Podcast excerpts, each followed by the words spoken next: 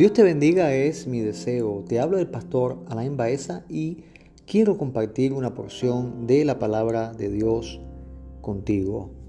Eh, si yo hablase lenguas humanas, dice el apóstol Pablo, si yo hablase lenguas humanas y angélicas y no tengo amor, vengo a ser como metal que resuena o címbalo que retiñe. Y si tuviese profecía y entendiese todos los misterios y toda ciencia y toda la fe de tal manera que trasladase los montes y no tengo amor, nada soy. Y si repartiese todos mis bienes para dar de comer a los pobres y entregase mi cuerpo para ser quemado y no tengo amor, de nada me sirve.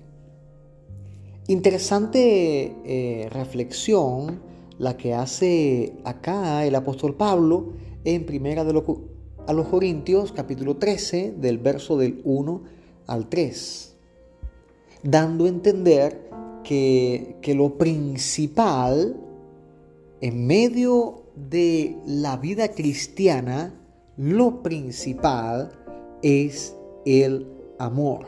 De hecho, eh, eh, podemos encontrar a través de la palabra de Dios tantos textos eh, muy importantes que nos hacen entender eh, eh, la prioridad del amor en la vida de aquella persona que cree en Cristo. De hecho, bien dice la palabra que el que no ama no ha conocido a Dios porque Dios es amor. Y aquí entonces en Corintios Pablo está estableciendo una base.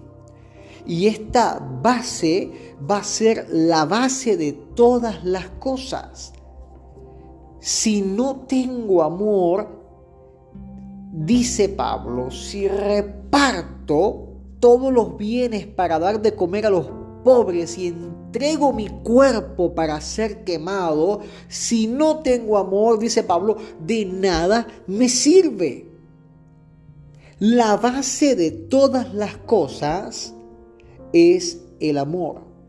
Cuando eh, vemos eh, el fundamento doctrinal de la iglesia evangélica cristiana pentecostal, eh, nosotros decimos Cristo es la base. De hecho, la misma palabra dice que el cimiento, la roca sobre la cual descansa la casa es Cristo.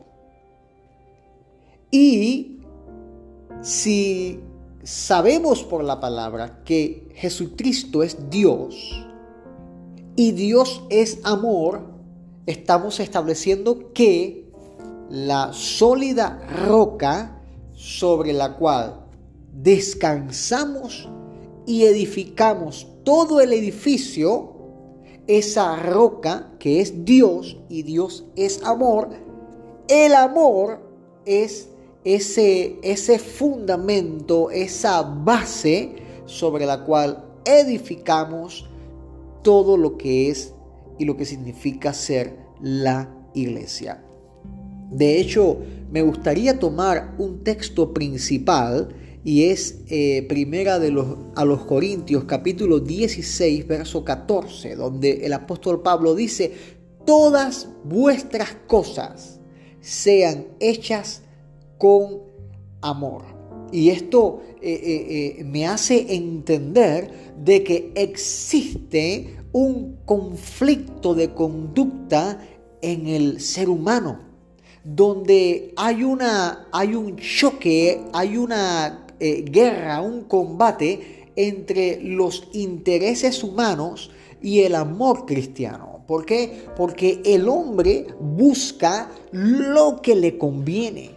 Pero ahora, cuando venimos a Cristo, eh, el Señor dice y nos manda a negarnos a nosotros mismos. O sea, que, que eh, ese choque de intereses tiene que ser quitado, tiene que ser destruido por medio de la autonegación. Para nosotros por medio de la fe en Jesucristo, amar aún a los enemigos y poder extender la mano perdonadora, la mano de ayuda, la mano eh, eh, amiga a aquel que nos ha hecho daño. Eh, quizás usted sea una persona que diga, no, yo no puedo llamar amigo a esta persona que tanto daño me ha hecho en la, en la vida. Pero resulta que Dios te ama a ti y te llama amigo y le entregó a su Hijo Jesucristo, su Hijo unigénito, lo entregó por ti, siendo tú el principal, el enemigo de Dios, siendo tú una persona que ha negado a Dios. Dios se acordó de ti y tuvo misericordia de ti. De la misma manera en que Dios nos ha amado, nosotros tenemos que amar. Y esta es la dirección que hace el apóstol Pablo. Eh, todas las cosas háganla con amor. Todo lo que ustedes hagan, tienen que hacerlo con amor. Mira, eh, eh, es complicado esto. Y, y, es y este es a donde viene el conflicto de conducta, porque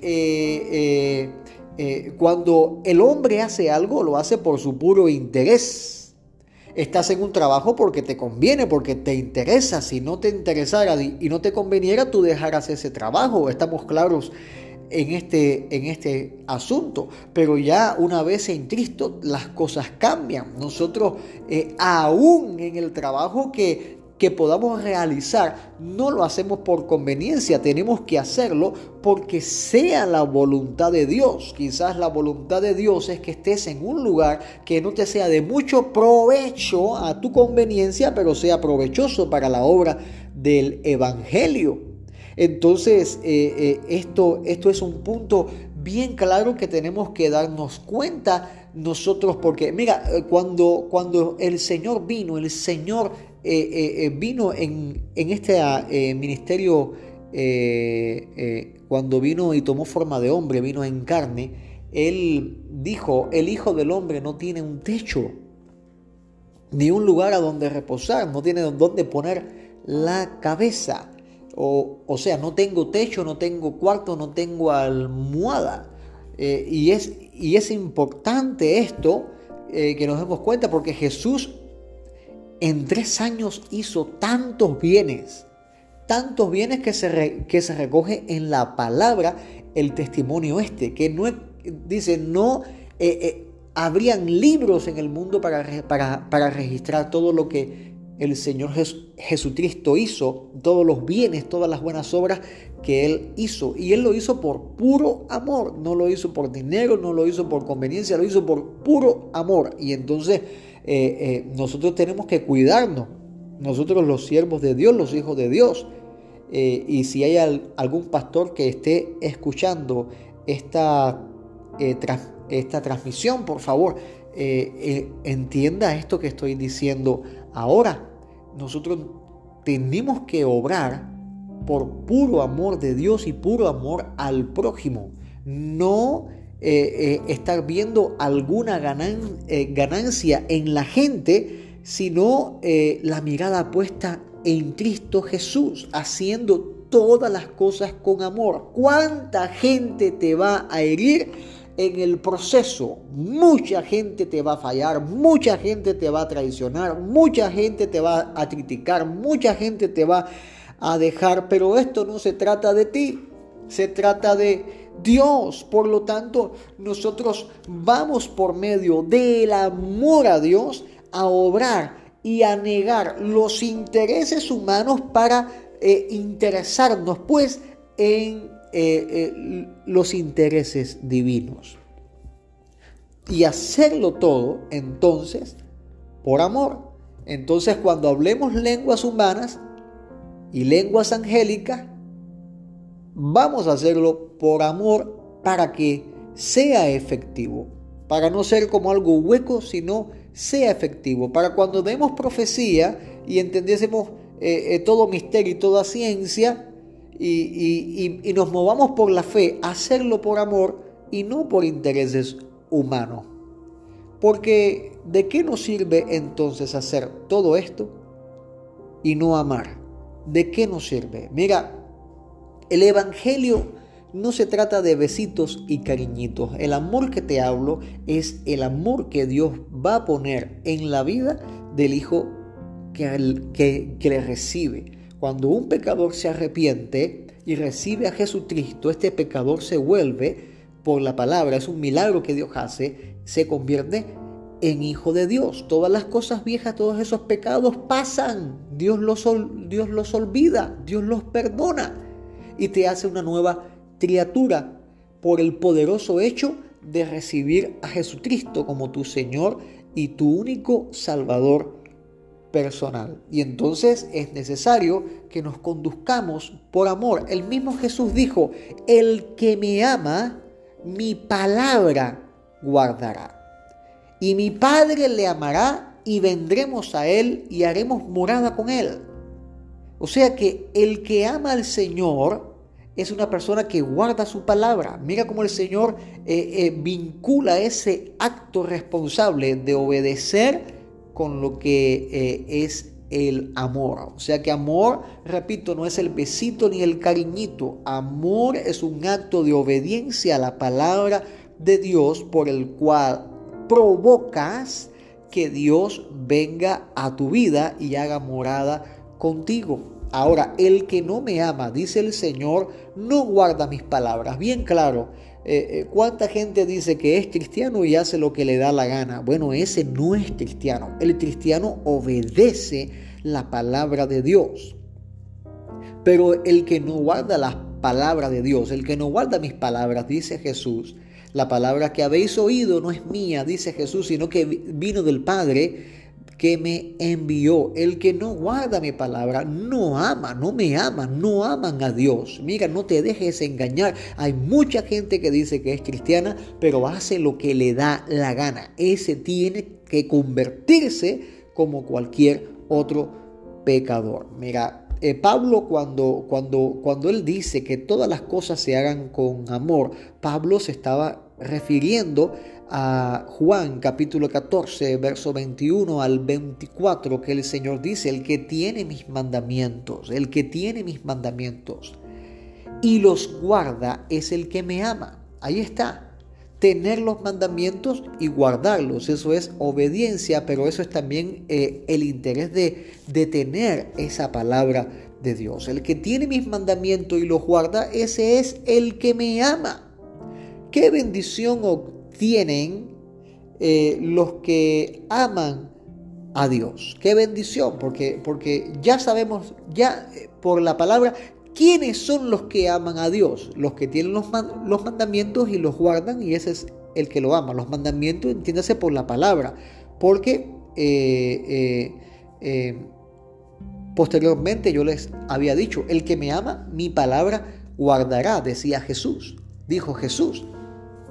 Entonces, este, el que tiene mis mandamientos son las palabras que él dijo, las que le dio el Padre para que dijera. El que tiene mis mandamientos y los guarda, no solamente escuchar la palabra, sino obedecer la palabra, ese es el que me ama. ¿Y qué bendición obtienen los que le aman?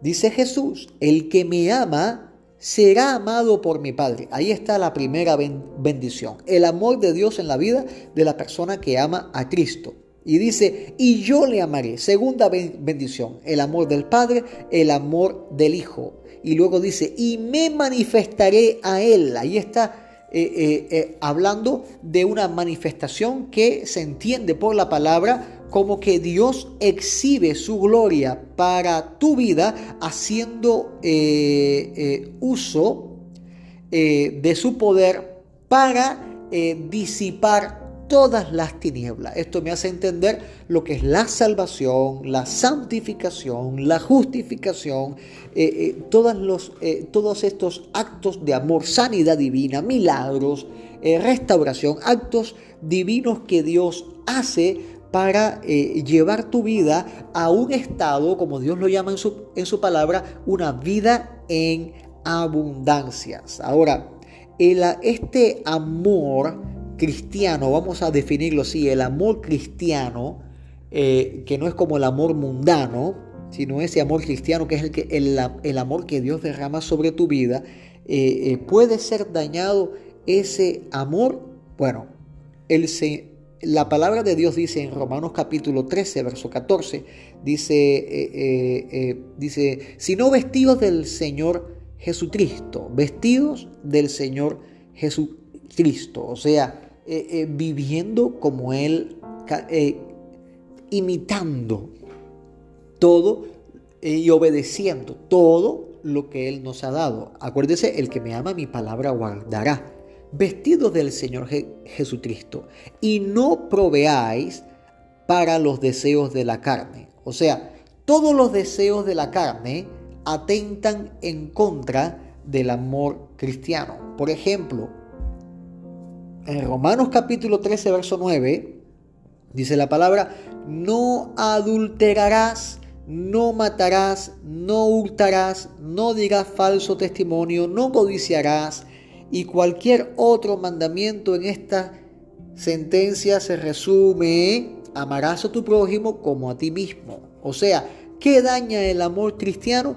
El adulterio. El adulterio, eh, eh, no solamente el amor cristiano, el amor de pareja lo ha destruido y ha causado sin número de divorcio no matarás, no... Bueno, cada una de estas cosas que detalla Romanos capítulo 13, verso 9, atenta contra el amor. Por eso es que eh, dice acá, eh, eh, vamos a, a resumirlo, amarás a tu prójimo como a ti mismo, porque tú amando no vas a causar daño.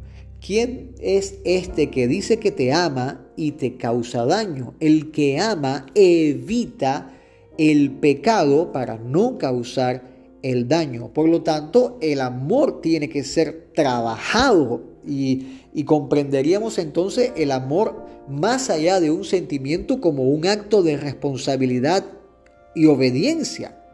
Más bien dice la palabra de Dios en Romanos capítulo 13, en el verso 8, contextualmente al verso 9 que leímos hace un momento, dice, no debáis nada a nadie, sino amaros los unos a los otros. No le debas nada a nadie, sino el amar. O sea, te pone el amor como una deuda. Te debo el amor. O sea, yo debo amarte. Estoy en deuda con el Señor, estoy en deuda contigo y te voy a amar para poder pagar esa deuda. Es una forma de verlo, es una forma preciosa de poder expresarlo. Eh, eh, eh, estoy endeudado contigo y te tengo que pagar con amor. Es una forma muy preciosa para poder ver en este, este, este cumplimiento de la ley. El que ama al prójimo, como dice Pablo, ha cumplido la ley. El amor no hace mal al prójimo. Así que el cumplimiento de la ley es el amor. Y conociendo que ya es hora de levantarse de este sueño, porque verdaderamente muchos cristianos andan viviendo como una especie de nebulosa, dormidos, es tiempo de despertarse ya, porque está más cerca de nosotros la iglesia, eh, eh, eh, está más cerca que nunca nuestra salvación, más cerca que cuando creímos, o sea, hoy en día a esta fecha ya está más cerca la venida del Señor Jesucristo, el arrebatamiento, que el día que creímos, que cuando creímos. El día que tú recibiste a Cristo, hace años ya, hace meses, no sé qué tiempo fue, pero hoy estás más cerca que en ese entonces. Pablo dice, la noche ya está avanzada se acerca el día, dice Pablo, desechemos pues las obras de las tinieblas. ¿Qué obras son estas? Las que leímos en Romanos capítulo 13, verso 9, que daña el amor. Y dice, y vistámonos las armas de luz y andemos como de día, honestamente, y no en glotonerías, ni borrachera, ni en lujuria, ni en lascivia, no en contiendas, ni envidia, sino vestidos del Señor Jesucristo y no proveáis a los deseos de la carne. O sea, los deseos del Espíritu contienen el amor. Los deseos de la carne contienen los intereses propios que nos llevan a pecar. La base de todas las cosas es el amar. Y tenemos que todo lo que hagamos, hacerlo con amor, porque esa es la voluntad de Dios y Dios lo puso por base para todas las cosas que hagamos. Dios te bendiga, es mi deseo.